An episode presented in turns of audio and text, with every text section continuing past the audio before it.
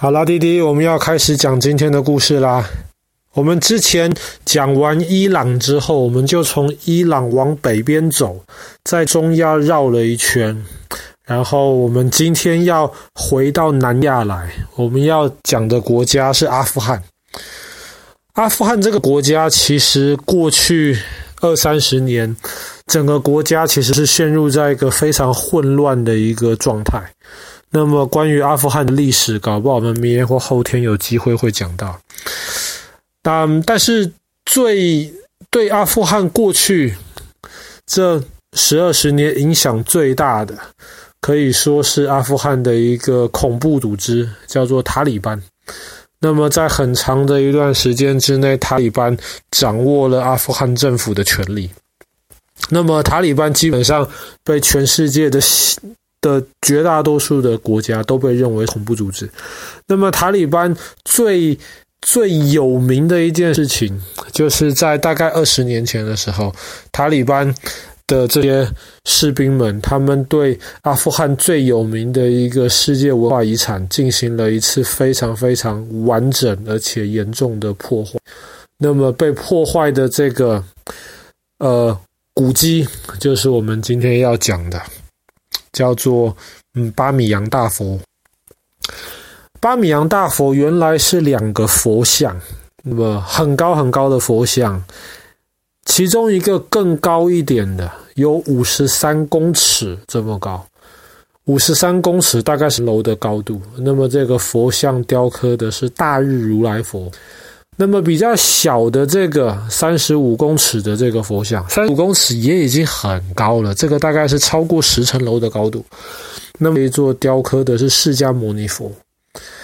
那其实阿富汗这个地方，呃，不应该说阿富汗，应该是巴米扬这个地方，其实以前也是从那个中国到欧洲的这条丝路的一部分。那么在巴米扬这边是一个山谷。它一方面是丝路上面很重要的一站，那么另一方面呢，它其实在伊斯兰势力进入阿富汗之前，它也是一个佛教的文化非常非常兴旺的一个地方。我们知道佛教其实是从啊印度的北边，然后尼泊尔一带地方开始发展起来的。那么其实阿富汗离这里不远，你在很长的一段时间之内，其实巴米扬这个地方都是当时很多佛教的僧侣们集中的地方。因为这个山谷其实很漂亮，又有水，所以当时就有很多的僧侣住在这边。主要一开始是住在洞里面。他们在洞里面也是像这种西方的这些隐士一样，他们在洞里面修行。那么后来，他们也在这个山谷的周围盖了很多庙，然后来那个敬拜，来向他们的这个佛祖祈祷。那么我们之前讲到，从中国历史的角度而言，对于这条丝路，我们认识的很大一部分是来自于《西游记》里面的那个唐三藏。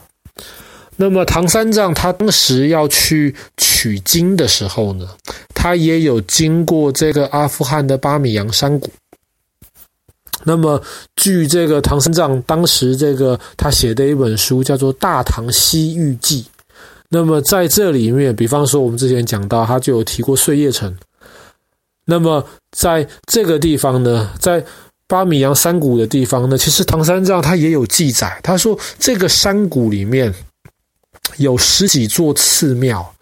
然后有上千个和尚都聚集在这边修行。那么这里是一个佛教文化非常兴旺的地方。然后当时的这些和尚呢，他们一方面在那边修行，二方面为了表示他们的信仰非常的虔诚，那么这些呃和尚呢，他们很有可能就在这个地方，他们就一起合作造了这八米扬的这两个大佛。那么这两个大佛在唐三藏当时在的这个时代呢，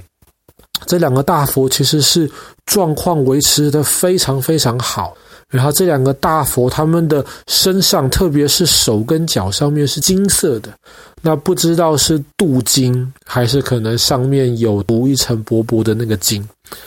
然后呢，当时这整个地方让唐让唐三藏的这个印象非常非常的深刻。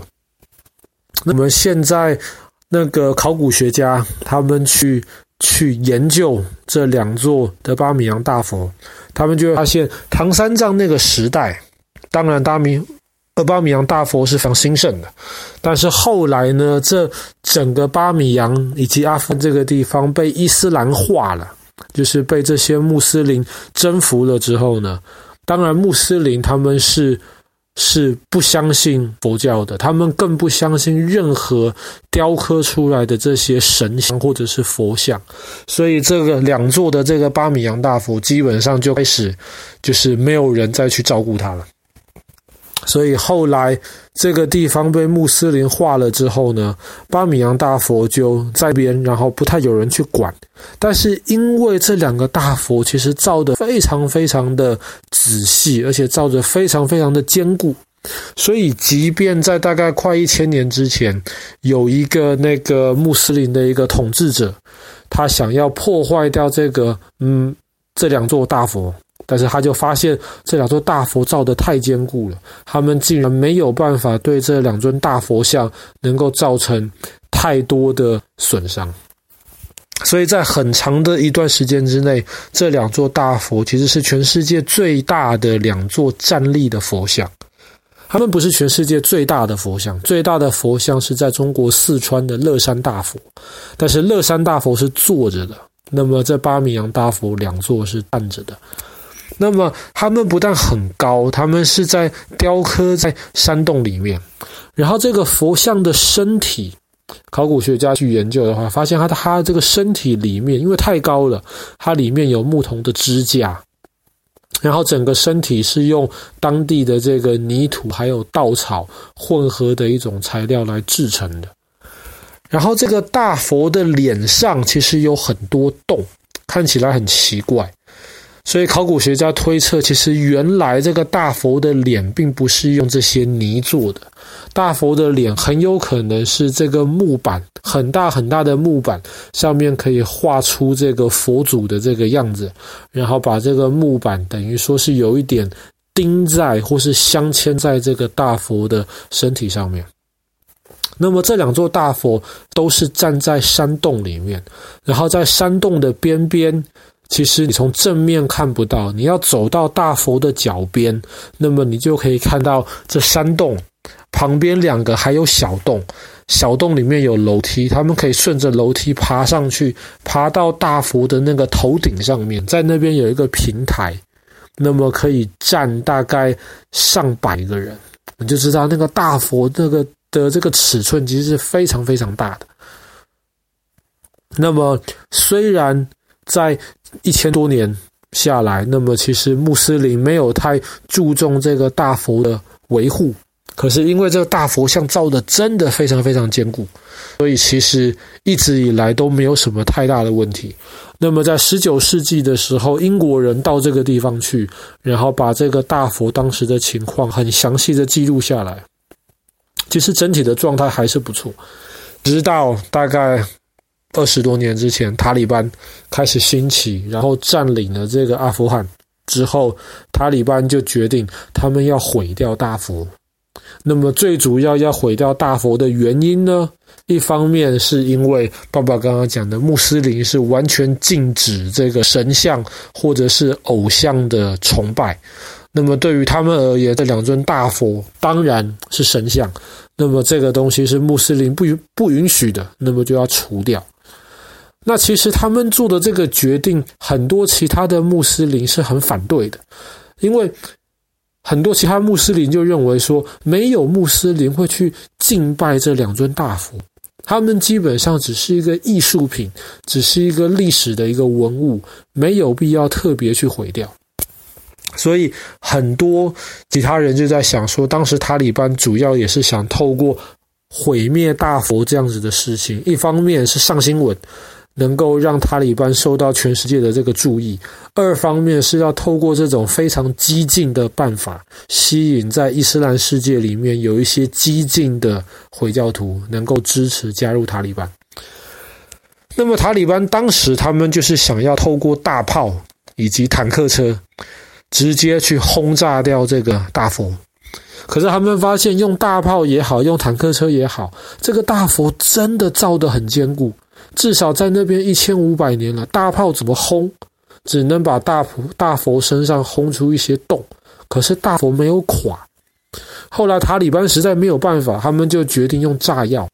这些炸药是可以把山的一半炸垮的，这种很强力的炸药，他们就决定用炸药去炸这个大佛。那么，在他们的这个努力之下，两尊大佛基本上就被炸碎了。所以今天塔利班已经被赶出去那块地方，但是你如果去去巴米扬这个地方看的话，你只能看到原来有大佛的这这两个空空的洞。那么里面的大佛很遗憾的，其实被破坏掉。那其实很多考古学家也在研究有没有可能重新的把这个大佛建出来。那当然是技术上是有可能，我们也大概知道这个大佛是长什么样子。可是真的要能够做出来像以前的那个有历史文物的价值，其实并不容易。